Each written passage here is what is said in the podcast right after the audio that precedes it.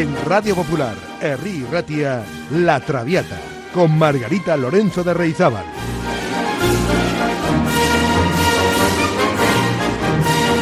Pasión por la lírica.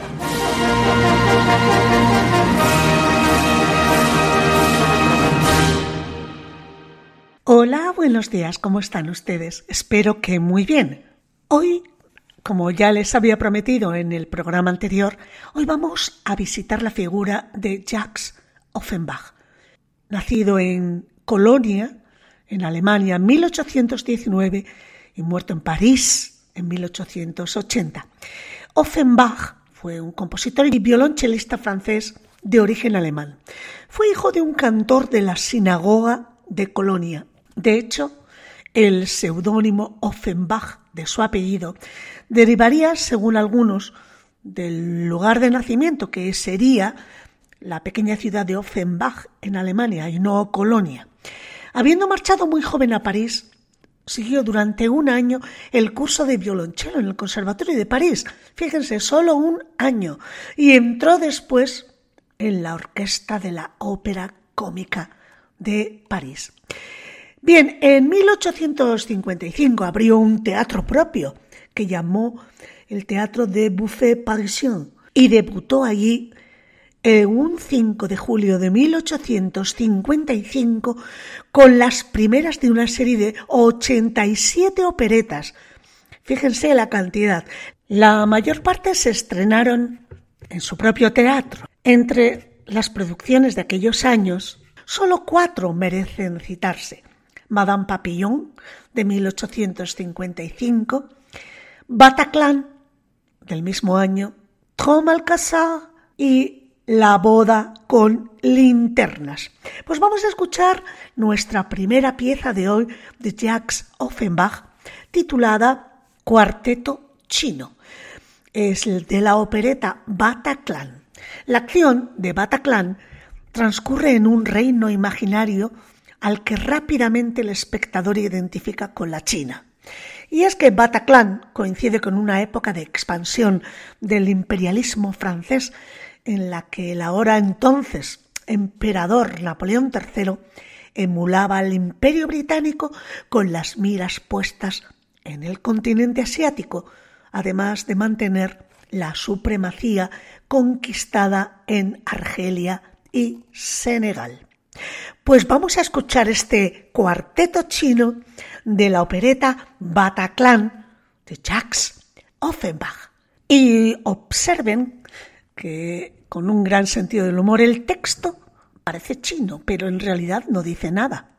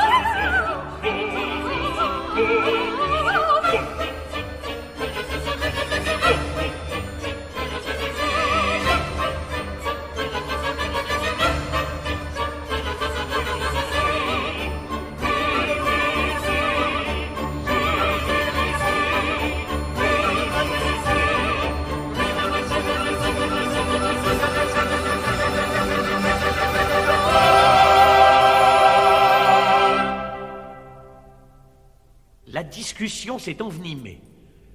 Les conjurés écoutent attentivement et sont très émus par le sens profond de ces paroles.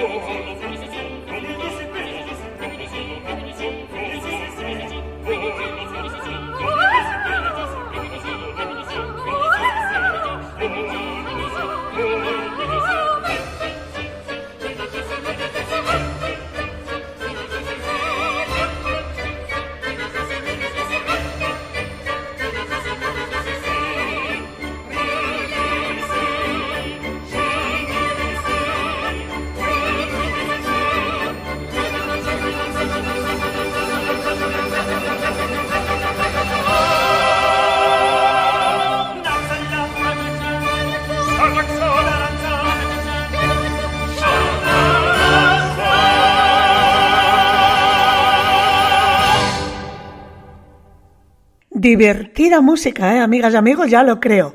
Bueno, durante sus años de formación, el joven Offenbach se había empapado del ambiente de la vida musical parisina, atravesado por la influencia de Rossini, que fue decisivo para todos los músicos de la época. Su formación inicial en Alemania también le hizo admirar a Mozart, y el apodo que recibió de Rossini fue el de el Mozart de los Campos Elíseos, en alusión al teatro que había abierto allí cerquita. La verdad es que Offenbach fue autor de más de 100 obras líricas, pero también escribió innumerables melodías y pequeñas piezas de cámara, lo mismo que suites orquestales y oberturas para inauguraciones de conciertos e incluso ballets.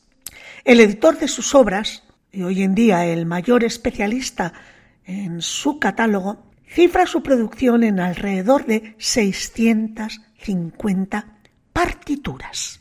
Mientras gozaba de su prestigio como violonchelista, componía sus primeras piezas destinadas al violonchelo, a la vez que en su mente se fortalecía una vocación mucho más firme, que no era ni más ni menos que el teatro. Offenbach soñaba con la ópera cómica, solo que allí en el teatro de la ópera cómica no le aceptaban, porque tenía la mala costumbre de burlarse de los dramas de antiguos compañeros o de predecesores, porque le encantaba parodiar a la gran ópera seria. Esto fue una constante en toda su carrera. En la capital francesa, Offenbach y su familia encontraron que el nuevo presidente de la República era el príncipe Luis Napoleón Bonaparte, quien más tarde pasó a ser Napoleón III. Su llegada al poder marcó el restablecimiento de la normalidad y el inicio de una nueva era, que más tarde derivó en lo que se ha conocido como Segundo Imperio. Es muy posible que Offenbach ignorase que el nuevo gobernante era gran admirador suyo, tanto hasta le invitó a palacio. Para colmo, la situación en Francia se agravaba por la guerra de Crimea. La gente no gastaba su dinero, no iba al teatro. Los ricos abandonaban la capital y el cólera se extendía.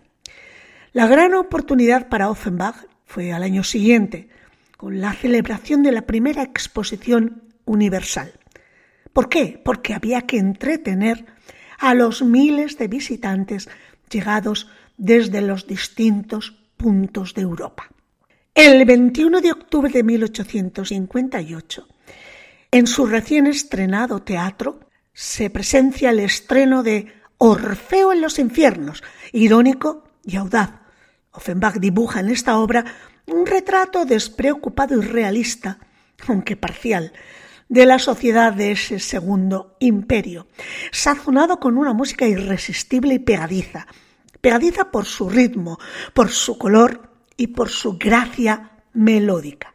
Escuchen de este Orfeo en los infiernos la obertura.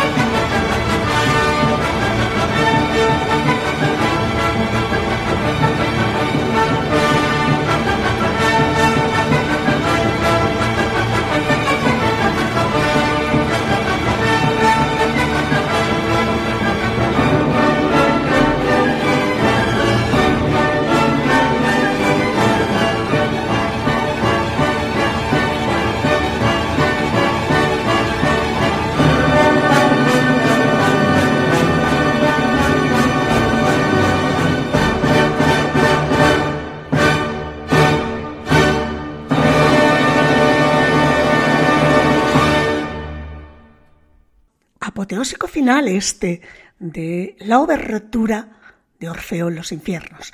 La interpretación que hemos escuchado ha corrido a cargo de la Filarmónica de Berlín, dirigida por Herbert von Karajan. Bueno, pues después de esta ópera cómica, de esta opereta, siguieron otras como Genoveva de Barabante o Babardi Babarde, en fin, hasta que el 17 de diciembre de 1864 se representó en el Teatro de Varietés la que se ha considerado la obra maestra de Jacques Offenbach. Lleva por título La Bella Elena. La Bella Elena es una ópera bufa en tres actos que parodia la historia de la huida de Elena con París hecho que desencadenó, como recuerdan ustedes, la guerra de Troya. La ópera fue estrenada en el Teatro de las Varietés porque ya había abandonado Offenbach su teatro.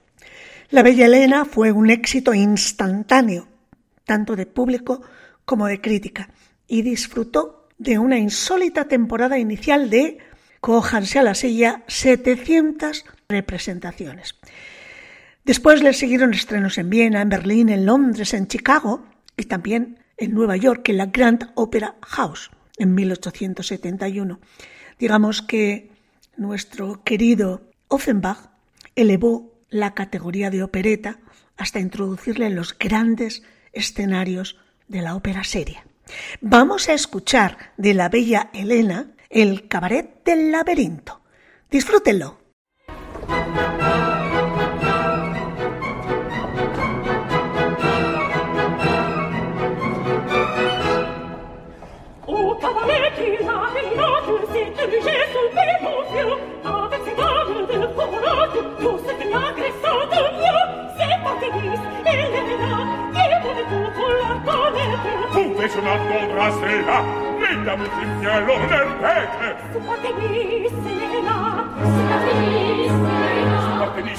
se parte di Selina!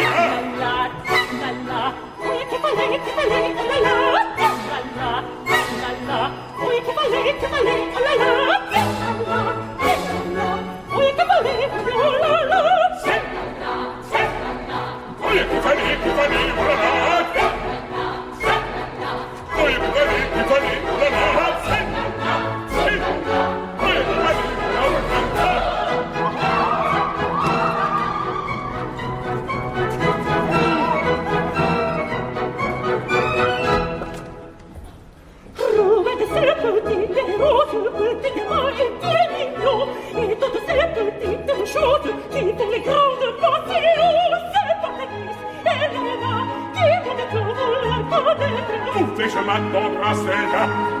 scimmiello nerdette. Sbattetemi, Selena, sbattetemi, Selena. Sbattetemi, Selena, sbattetemi, Selena. Zangalla, zangalla, che vale, che vale,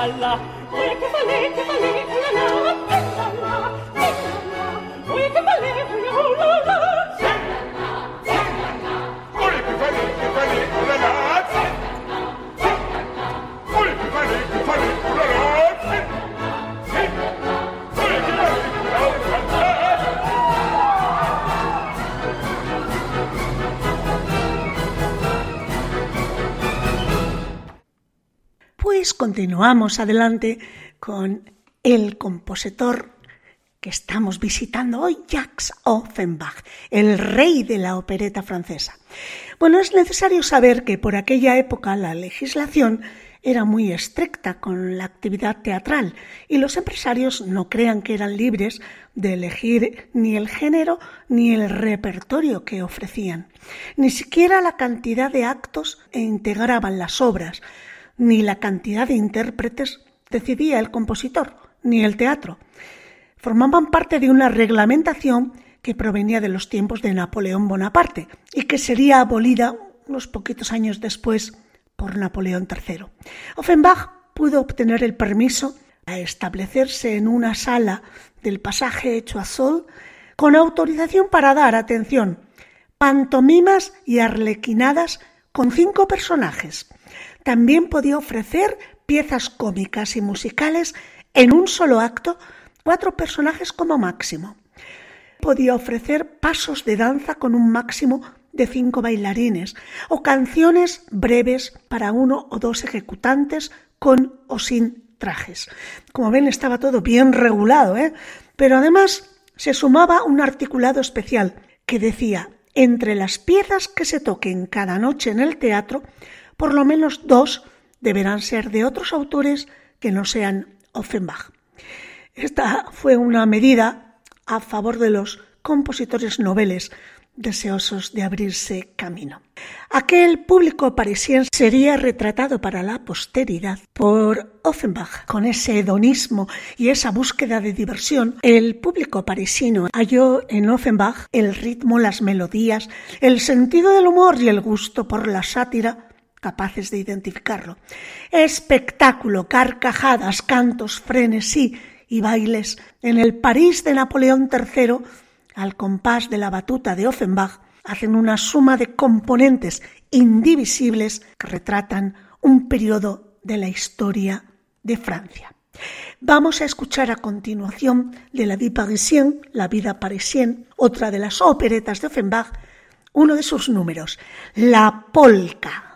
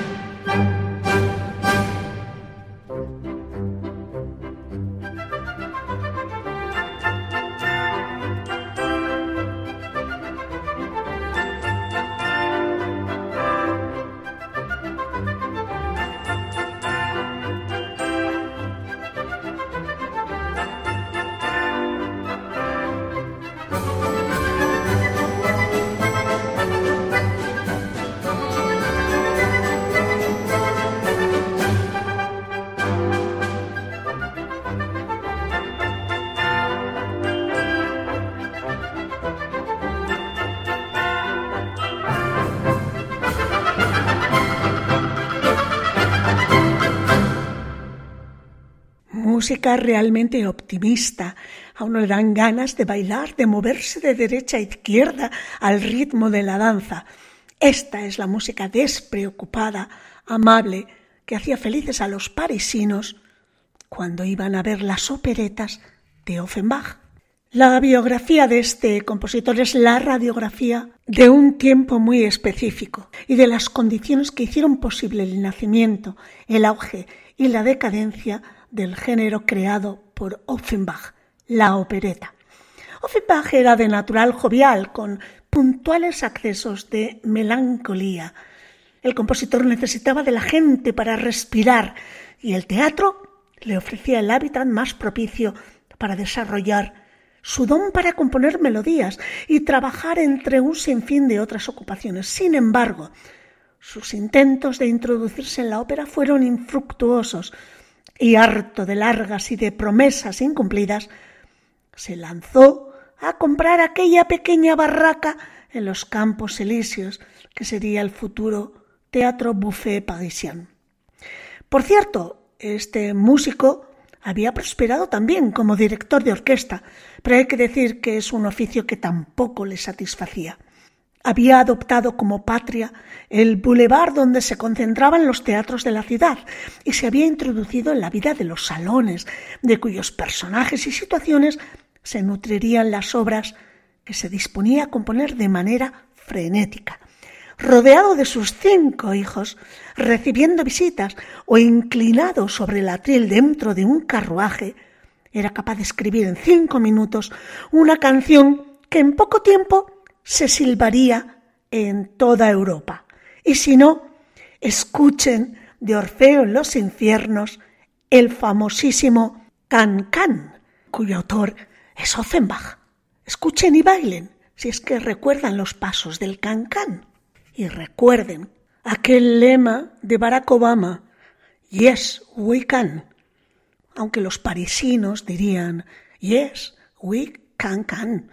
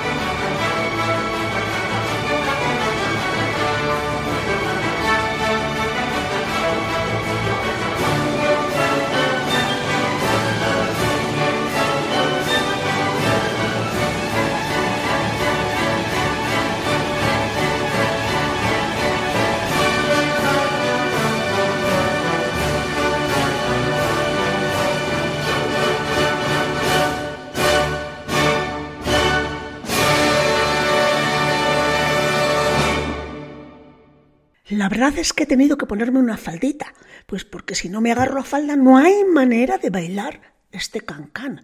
Yo me pregunto, no me acuerdo, ¿cómo bailaban el cancán los hombres? Los hombres no lo bailaban. Lo que se perdían. Bueno, pues ahora ya es del conocimiento de todos los oyentes que la música del cancán la escribió Jacques Offenbach, el rey de la opereta, y es un número que está contenido dentro de su Orfeo en los infiernos. Bien, la revolución de 1848, que tanto asustó a Offenbach, estaba creando, sin él saberlo, a sus futuros acólitos. De hecho, los grandes triunfos que cosecha tienen que ver con el Segundo Imperio, en el que Napoleón III intenta con mayor o menor fortuna aplacar las tensiones latentes en una sociedad que, atención, volvería a estallar en 1868, 20 años más tarde del anterior. Evitando mirar de frente lo que se avecinaba, los parisinos, que podían permitírselo, claro, se entregaban a una vida de placeres y voluptuosidad. Claro, las operetas de Offenbach vinieron precisamente a retratar como con calco esos excesos de la época imperial, pero al mismo tiempo servían para sabotear sus cimientos al poner de manifiesto su mismo sinsentido a través de una sátira escéptica que debía mucho al gran libretista de prácticamente todas las operetas de Offenbach, que fue Ludovich Halevi. Bien, la gran duquesa de Gerolstein disfrutó de una acogida extraordinaria, otra opereta, en un momento en que la guerra con la Alemania de Bismarck se dibujaba precisamente en el horizonte, en gran parte debido a la pasividad de este Bonaparte III, lo cual da la medida exacta de una sociedad que prefería tomarse a la ligera hasta la más grave de las amenazas. La historia de la gran duquesa de Gerolstein es una crítica satírica al militarismo irreflexivo apenas tres años antes de la guerra franco-prusiana, siendo luego prohibida. Su protagonista, la gran duquesa de Gerolstein, es una joven y tiránica gran duquesa que al final aprende que no siempre se puede salir con la suya. Escuchemos la obertura de la gran duquesa de Gerolstein, a cargo de la Orquesta Filarmonía, dirigida por Sir Neville Mariner.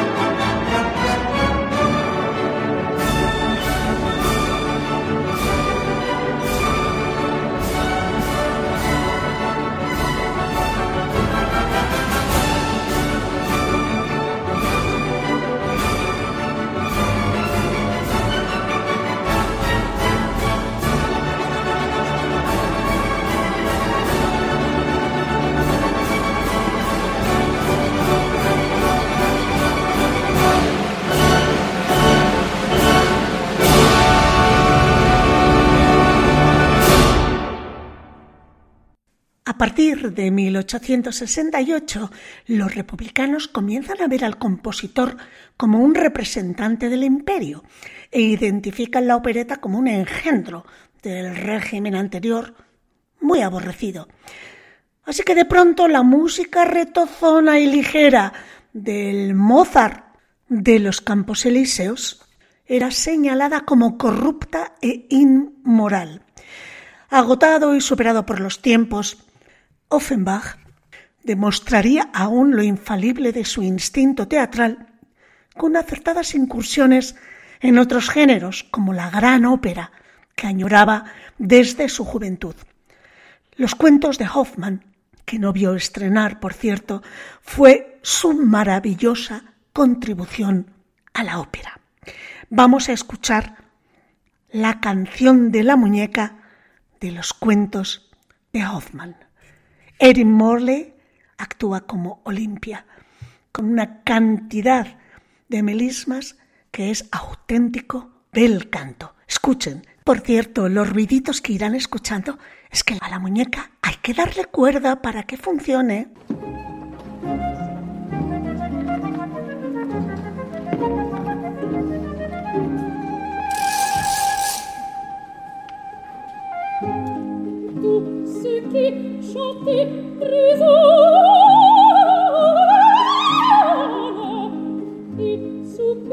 Retur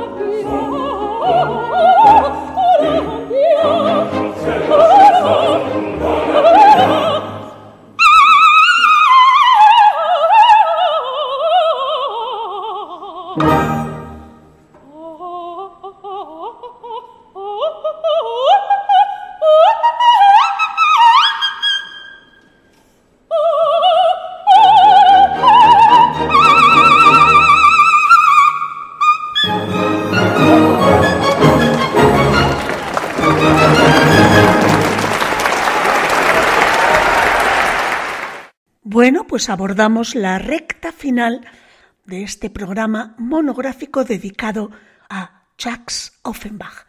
Pero antes de continuar, tengo que hacer mención a una oyente, una oyente que me ha escrito recientemente desde Guadalajara, ahí es nada, que sigue los podcasts de La Traviata y de música maestra, especialmente creo que de La Traviata y que bueno, no encontraba los podcasts en Google y bueno, pues le he enviado las direcciones donde puede obtener todos los podcasts al día, tanto en la página web de Radio Popular Ri Ratia, en la sección de podcast, como a través de iVox o de Spotify.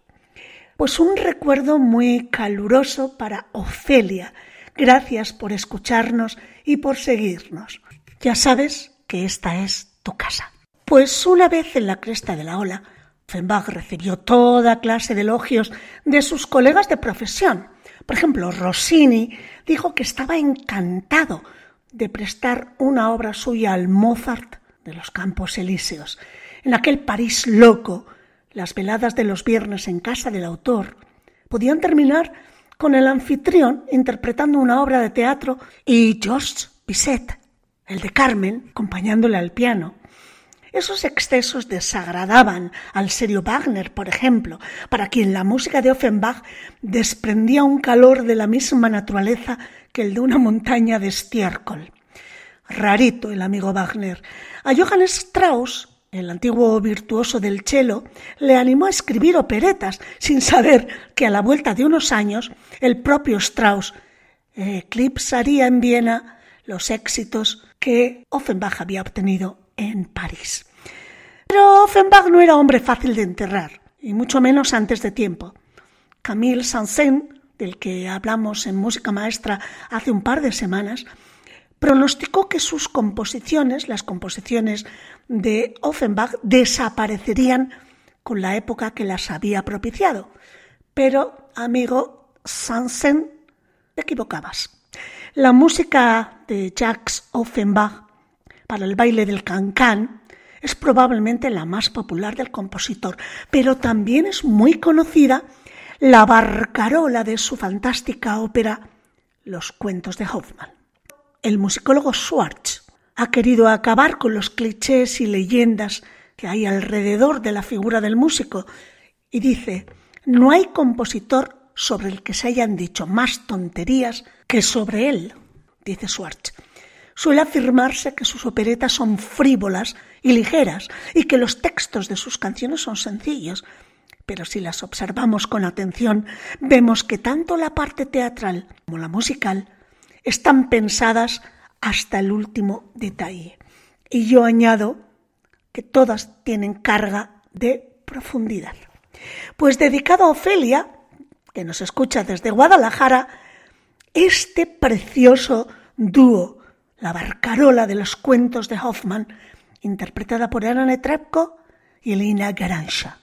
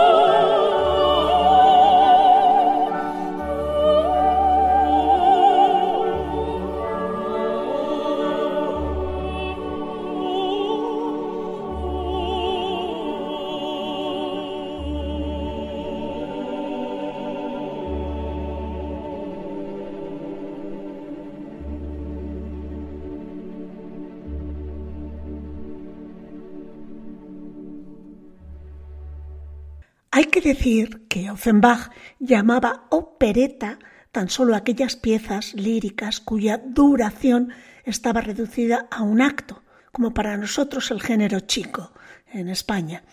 Escritas esencialmente estas operetas en sus primeros años como compositor. Las obras más grandes, que requerían recursos musicales más desarrollados y una puesta en escena más espectacular, las llamaba óperas, que podían ser ópera cómica, eh, ópera fantasía, pero siempre óperas. Y la tradición de la opereta francesa perduró así hasta 1950. ¿Y qué pasó fuera de Francia? Pues que el género debutó también en Viena, con un éxito sensacional de Offenbach, con La boda con linternas. Ya solo en el título ya se imaginan ustedes que en esta boda no hubo luz normal. Una obra estrenada en París un año antes y que está también en el origen del género en su versión vienesa. Y es que pronto sería la opereta vienesa de la que Johann Strauss, como saben, es el representante más famoso. Se podría decir, para finalizar, que Offenbach fue en París lo que Strauss, Johann Strauss, fue en Viena. Vamos a escuchar la marcha de los reyes de la opereta La Bella Elena. Esta es una marcha en la que siempre que la escucho me entra la risa. Durante el número van desfilando, yo qué sé, todos los grandes nombres de Grecia, por ejemplo, aparece Agamenón o Aquiles, ya saben, el del talón. Aparece Menelao, el rey, eh, aparece por supuesto la bella Helena, que es la reina, y toda una serie de personajes que realmente, acompañados de una vestimenta, unos disfraces inverosímiles, provocan la carcajada.